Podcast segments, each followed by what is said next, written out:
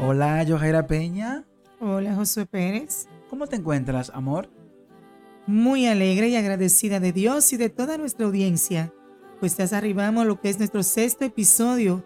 Este espacio que es, más que todo, es una escuela, un taller para aprender y trabajar en aquellas cosas necesarias para ser mejores personas y familias. Así es, agradecemos la deferencia y el apoyo de nuestra audiencia, reiterando que por favor deseamos que también sean partícipes de este espacio formativo.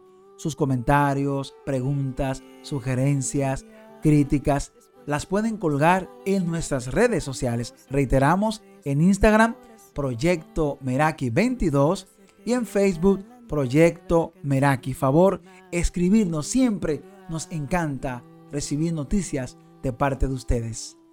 Sí, es, a la vez les recordamos que estamos en varias plataformas de podcasts, tales como Anchor, Spotify, Google y las demás plataformas colocadas en nuestro link. Favor inscribirse en las mismas y compartir entre sus contactos. Así es, deseamos la bendición de Dios en su vida y familia. Le solicitamos acomodarse, estar tranquilos para que disfrutemos de esta interesante experiencia. Amor entre tres. Y yo en su mirar canten bella historia, pues no tiene hora de acabar. En estos días hay un utensilio que es muy popular y su compra es bastante común en nuestras familias.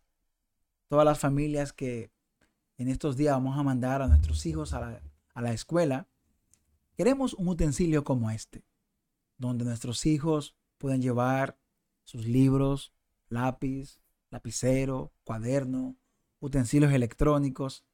Me refiero a la mochila, como le decimos acá en Dominicana, ese bolso grande, ese bulto grande. Una buena mochila se define por la capacidad de llevar muchas cosas, distintas cosas y que estén seguras.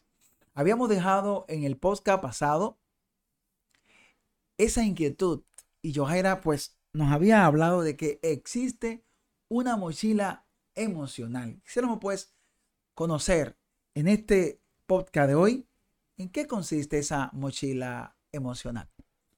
Así es. Tú acabas de definir una mochila, ¿verdad? Que es palpable, sintética, de un material específico y la cual se utiliza para cargar materiales. Pero vamos a hablar de otro tipo de mochila, una que no es palpable, que no la podemos eh, tocar, ¿verdad? Y esta es la mochila emocional. ¿Qué es la mochila emocional? Una mochila, ya que mochila identifico para llevar cargas, así es. Pero ¿cómo podemos dar una definición a una mochila emocional? Pues esta no es más donde nosotros vamos acumulando el peso a través de ciertas experiencias de cuales vamos viviendo a lo largo de nuestra vida. Entonces vamos añadiendo, echando poco a poco esas experiencias negativas, esas emociones que nos van marcando de una forma u otra en el pasar de los años. Es decir, la palabra clave aquí es un lugar o un espacio emocional donde vamos llevando, llevando, llevando, llevando y guardando. Exacto, un espacio. Si queremos verlo de una forma más palpable, decir, ¿en qué yo pienso? ¿En la espalda? ¿En, en la- en los, en los hombros? ¿En las manos? En, en el cerebro, ¿verdad? En el corazón. Vamos a verlo quizás de esa manera. Vamos llevando esa carga en nuestra mente, en nuestro corazón, albergando esas experiencias negativas que nos van pasando y que nos cuestan realmente afrontarla. Entonces, pasamos un largo tiempo de nuestra vida echando cargas, cargas, de una manera consciente o inconsciente lo vamos haciendo. Incluso en un día, nosotros no nos imaginamos la cantidades de emociones que manejamos y las cantidades de carga que vamos echando solamente en un día.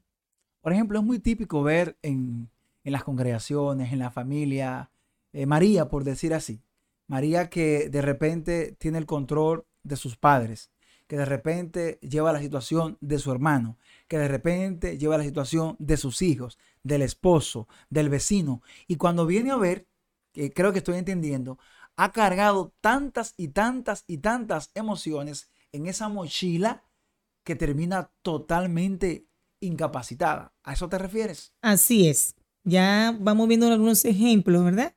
Y a eso iba ahora. ¿Cómo nosotros cargamos esa mochila emocional? Cuando yo asumo un rol que a mí no me toca.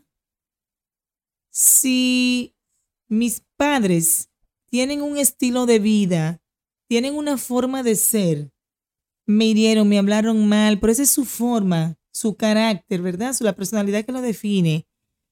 Y a mí me hace sentir mal. Y yo cargo con eso, pero es que yo quisiera que ellos sean diferentes, yo quiero cambiarlo, quiero modificar esa conducta, pero no es a mí que me corresponde, ya que cada quien es responsable de sus acciones y de su forma de ser.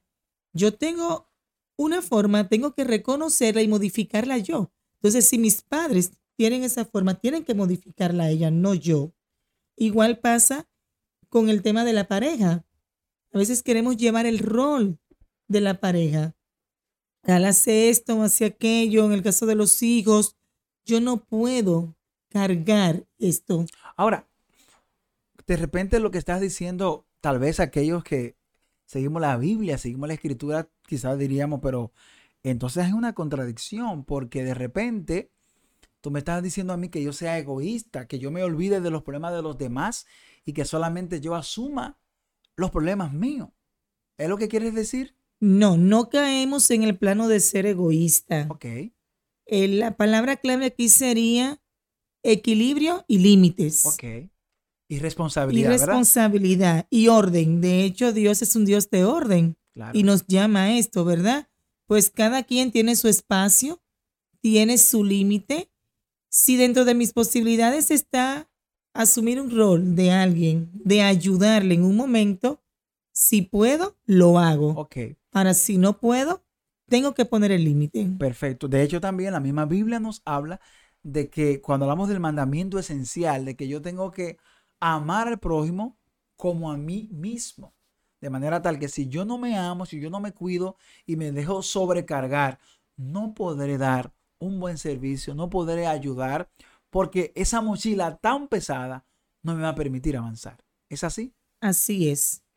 Ahí enfocaste el mismo orden de Dios y es un mandamiento. Ámate a ti mismo, ¿verdad? O sea, ama a tu prójimo como a ti mismo. Entonces, es ahí donde yo pongo el límite. Pongo esa, esa frontera entre mi prójimo y yo. Y mi prójimo es todo el que me rodea. No solamente hermanos, mis padres, mi pareja, mis hijos, mi vecino, todo el que está a mi alrededor. Primero, Dios, luego yo, luego los demás. A la vez es bueno identificar cuál es el contenido, ¿verdad? Por el cual está conformado esta mochila emocional.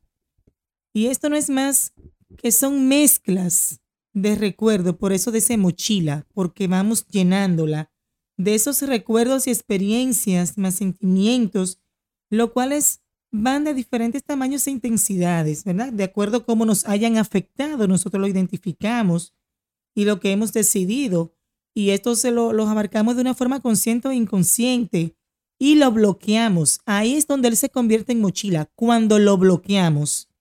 Cargamos y bloqueamos, cerramos. Es como un baúl, le puse llave y boté la llave. Tengo temor volver a abrirla. Entonces, si no aprendemos a ir vaciando esa mochila de esas cosas que nos van pasando, de esas experiencias negativas, entonces cuanto más tiempo pasa, más cargada esta se toma y más pesada. Entonces mayor es el peso que debemos de soportar. Y esto perjudica, aunque no se ve así, pero tanto a nivel físico como psicológico, emocional. Al nivel de nosotros incluso poder sufrir tanto fatiga o cansancio, tensiones, dolores musculares, sentir culpa, sentir tristeza, ansiedad, problemas con nuestra autoestima y repercutiendo sobre todo en nuestras relaciones y en nuestro día a día. Es decir, la mochila llena en el día a día nos va afectando en lo que es la relación diaria que tengo en mi trabajo, en mi vida personal desde que me levanto, con mi pareja, con mis hijos. Entonces, ¿qué hago cuando no vacío? Cada día que me levanto, voy echando esas emociones que voy viviendo en el día a día. Ahora que tú dices esta parte, el impacto físico, hay un término muy antiguo usado en, medicina y también en psicología que son las enfermedades psicosomáticas. Como muchas veces esas cargas que tú estás presentando hoy de esa mochila emocional también nos afecta físicamente. Y por ejemplo, en el área nuestra hay pacientes que los neurólogos comienzan a investigar por esas lumbalgias, esos dolor intenso en la espalda, hacemos una resonancia y nosotros los radiólogos buscamos a ver si encontramos alguna zona del disco, del cuerpo vertebral que esté provocando dolor y no aparece.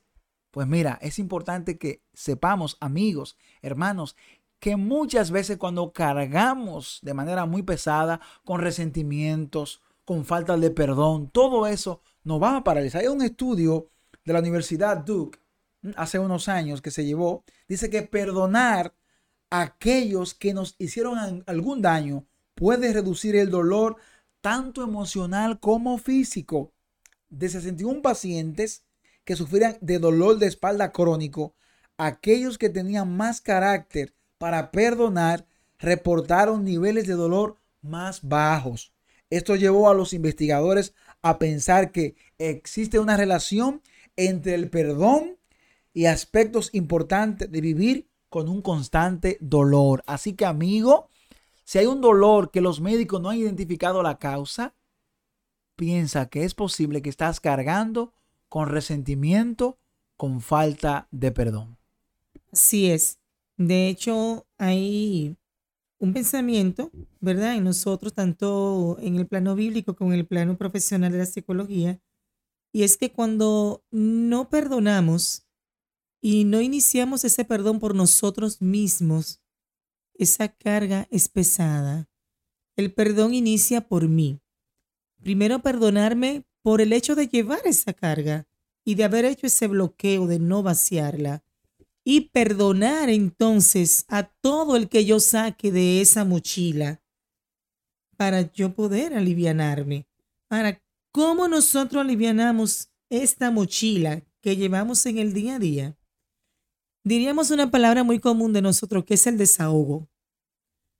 Vaciarla, es ir soltando todo aquello que tienes preso del pasado, lo cual te quitas esas energía y no te permite avanzar. Aceptando nuestros errores, identificando y reconociendo nuestras emociones y valorando nuestros avances y nuestra fortaleza, pero sobre todo aceptando y experimentando y vivimos sin luchar contra ello, porque a veces queremos tapar el sol con un dedo y no darnos cuenta que tenemos esas cargas allí y queremos bloquearla como de lugar. Vamos a dar unos pasos específicos para hacer el vaciado de esta mochila. Lo primero es ser consciente de que la mochila pesa. Eso es lo primero. Tengo que hacer conciencia que ella está ahí y que está pesada, porque llevo tanto equipaje que ya hemos habituado a él, lo sentimos como normal y ya para nosotros es algo parte de nosotros y no es así. Ponla delante tuyo en vez de detrás. Porque cuando la llevamos detrás no la podemos ver. Vamos a poner esa mochila delante, que nuestros ojos puedan verla y sacar todo lo que hay dentro de ella. Y yo poder elegir lo que voy a sacar. Abrir la mochila. Si no la abrimos, jamás vamos a descargarnos. Perfecto. Tenemos que ir sacando.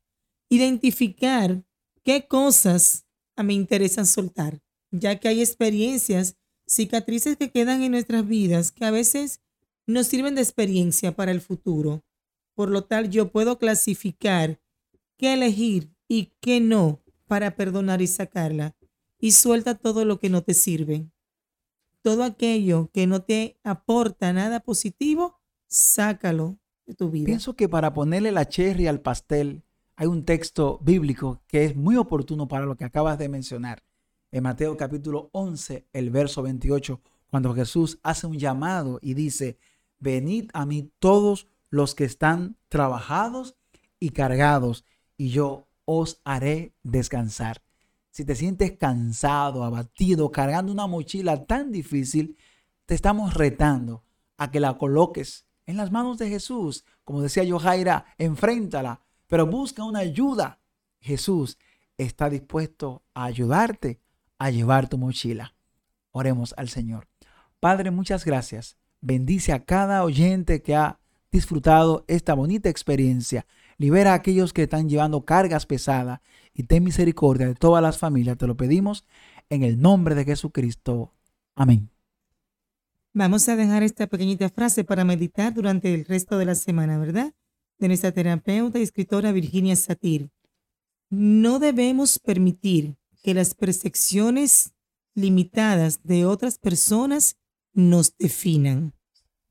A soltar las mochilas y a definirse cada quien. Ahora, si quieres saber cómo podemos manejar esas relaciones que alguna vez te han hecho sentir ahogado, asfixiado, sofocante, una relación de amistad, de pareja, de familia. No te pierdas en nuestro próximo episodio cómo manejar relaciones tóxicas. Dios bendiga tu vida. Hasta la próxima.